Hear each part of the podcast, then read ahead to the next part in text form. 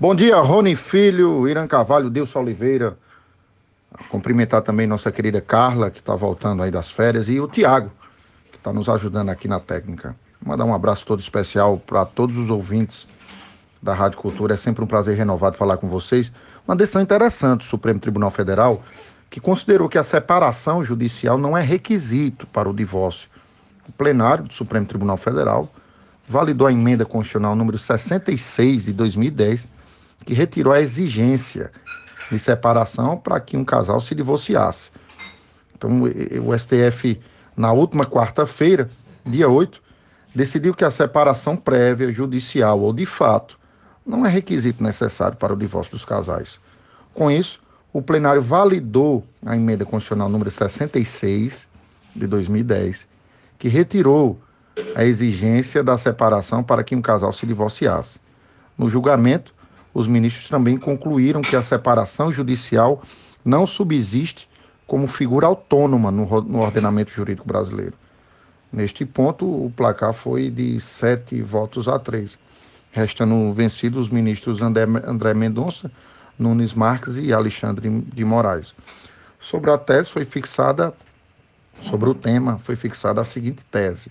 Após a promulgação da emenda constitucional número 66 de 2010, a separação judicial não é mais requisito para que o divórcio permaneça, subsista, como figura autônoma no ordenamento jurídico, sem prejuízo de prever o estado civil das pessoas que já estão separadas por decisão judicial ou escritura pública, por se tratar de ato jurídico perfeito. Nesse sentido, o caso que chegou ao Supremo, a decisão que levou a, a, a, essa, esse fato diz respeito ao Tribunal de Justiça do Rio de Janeiro, que manteve uma sentença decretando o divórcio sem separação prévia do casal. Segundo o Tribunal Carioca, após a emenda constitucional número 66, basta a manifestação da vontade para romper o vínculo conjugal. No recurso ao Supremo, um dos cônjuges alega que a alteração constitucional não afeta, não afasta as regras do Código Civil. Na última sessão, o ministro Luiz Fux, em seu voto, observou que a alteração constitucional buscou simplificar o rompimento do vínculo, eliminando essas condicionantes, essas condicionantes acessórias. Com o novo texto, previsto na Carta Política de 1988, na Constituição, a dissolução do casamento não depende de nenhum requisito temporal ou causal, o que torna inviável exigir separação judicial prévia para efetivar o divórcio. Na ocasião, o ministro Cristiano Zanin acompanhou integralmente o entendimento do ministro Luiz Fux.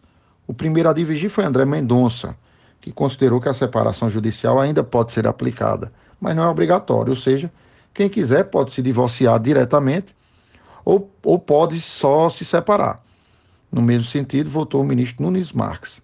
A opção do, do casal, no fim das contas, no, na tarde de julgamento, foi o retorno do voto do ministro Alexandre de Moraes, que acompanhou a divergência inaugurada pelo ministro Mendonça, por entender que a emenda constitucional não extinguiu a figura autônoma da separação judicial, alegando, segundo Alexandre de Moraes, que ambas as hipóteses, separação e divórcio, continuam existindo, sendo uma opção do, dos cônjuges.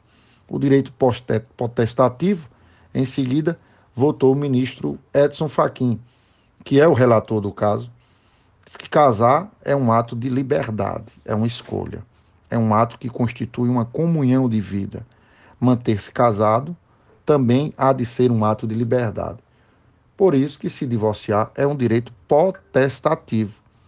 Nesse sentido, de uma comunhão de vida em que há sentimentos, ou seja, o sentimento maior a noção de família que a noção de afeto que sustenta essa relação.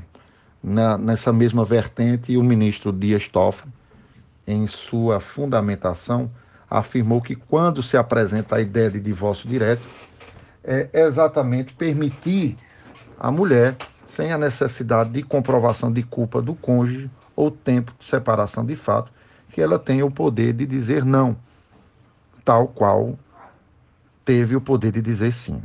Os ministros Gilmar Mendes e Luiz Roberto Barroso voltaram na mesma vertente. A ministra Carmen Lúcia acompanhou o relator em seu voto e ressaltou a desigualdade de gênero no país, alegando que é muito triste para a ministra, quase 100 anos, reconhecer que para a, grande, a, a maioria do povo brasileiro é, o, existe um, um, uma predileção ao universo masculino nessas relações e que o divórcio direto, no fim das contas, é uma questão relacionada à igualdade, a igualdade no que diz respeito a esse direito de se separar. Então, existe também essa é, ponderação.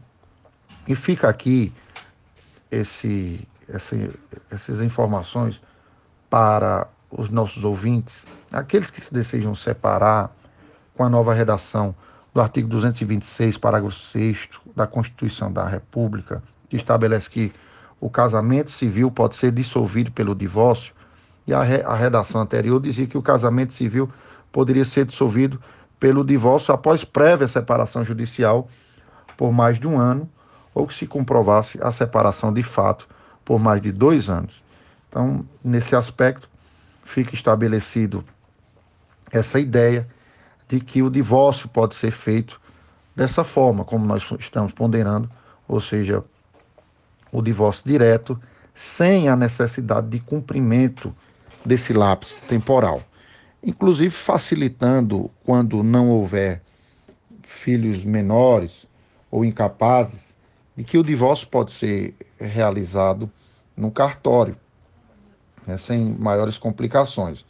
Então, é, é existe alguns efeitos, mas eu acho que a grande posição é essa, é a simplificação do divórcio, que não necessariamente precisa dessa posição né, desse encaminhamento que, que se dá através desse lapso, lapso temporal. Nesse sentido, fica um abraço para todos os ouvintes da Rádio Cultura do Nordeste, cumprimentar a todos que estão aí na técnica, que fazem parte da redação, Júnior Almeida, Jonas, Jonas Christian, um abraço do seu amigo João Américo Rodrigues de Freitas, e a gente está aqui sempre à disposição para informar da melhor forma possível temas que nós achamos relevantes, principalmente nessa área de direito e cidadania. Um abraço, fiquem com Deus.